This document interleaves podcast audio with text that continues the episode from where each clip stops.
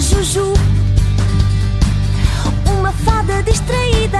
A Fada Juju é um musical de Ana Rangel, a partir de histórias de Paula Teixeira, que é aqui a voz e a cara das canções deste musical. Um musical para assinar a todos para a ideia de inclusão, diz Ana Rangel. A história vai levar ao encontro de cinco personagens, a nossa fada, e de quatro meninos. Uma menina, que é a Noa, que não tem qualquer limitação, e depois temos a Margarida, que não anda, portanto está numa cadeira de rodas, o Tomás, que é cego, o Gaspar, que é surdo.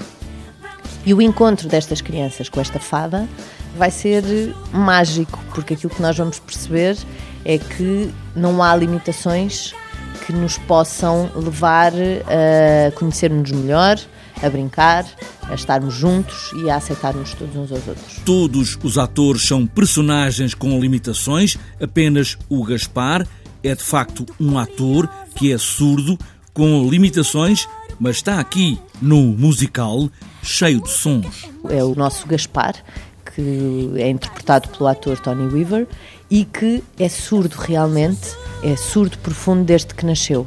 E este projeto é também um desafio por causa disso e por causa dele. Ele já era ator, nunca tinha feito nenhum trabalho uh, profissional, vamos colocar isto assim, e está inserido num espetáculo musical a querer chamar também a atenção para estas questões e, e falo muito bem.